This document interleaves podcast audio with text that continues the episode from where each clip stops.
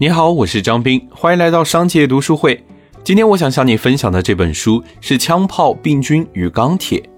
我们都知道，这个世界上存在着巨大的财富差距。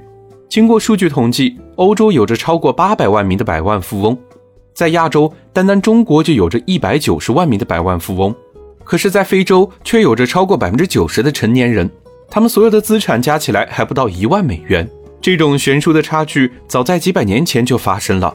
我们在学校都学过，非洲和美洲都曾经是欧洲各国的殖民地，他们拥有几倍甚至几十倍于欧洲的人口，却被欧洲各国打得毫无还手之力，最终沦为奴隶，被他们统治。大家都是人类，都有同一个祖先，为什么最后却会产生如此之大的差距呢？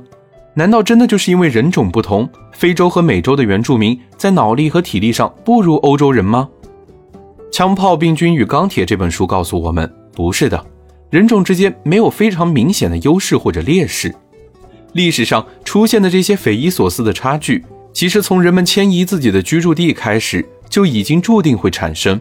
作者贾雷德·戴蒙德经过多年的研究，推翻了那些以种族主义为基础的人类史理论，为我们揭示了现代世界及其诸多不平等所形成的原因。